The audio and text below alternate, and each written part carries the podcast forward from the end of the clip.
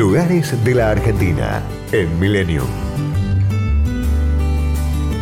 Salta es una de las capitales provinciales con mayor identidad y conserva su aspecto colonial, con antiguos edificios de los siglos XVIII y XIX. Cumpliendo las órdenes del virrey del Perú, Álvarez de Toledo, el español Hernando de Lerma fundó la ciudad el 16 de abril de 1582 con el objetivo de que las provincias estuvieran conectadas. Frente a la Plaza 9 de Julio se encuentra la Catedral Basílica y Santuario del Señor y la Virgen del Milagro, construida a partir de 1858. En su interior se conservan imágenes de los patronos de la ciudad. En el Panteón de las Glorias del Norte reposan los restos de Güemes.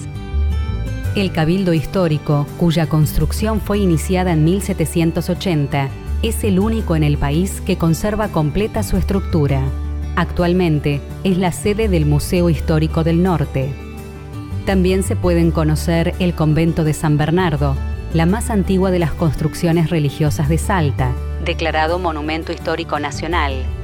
La Casa de los Uriburu, donde nacieran José Evaristo y el general José Félix, ambos presidentes de la nación, y la casa del general Martín Miguel de Güemes, ubicada en el centro histórico.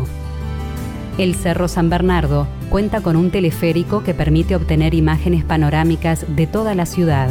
Por sus escaleras se conforma un vía crucis y en la base del cerro se encuentra el monumento a Güemes. La ciudad es punto de partida hacia destinos cercanos donde practicar turismo aventura, como cabalgatas, canopy, rafting y travesías en 4x4. Quien visite Salta no puede dejar de probar empanadas, tamales, humitas y locro, que han hecho de la gastronomía local uno de sus mayores atractivos.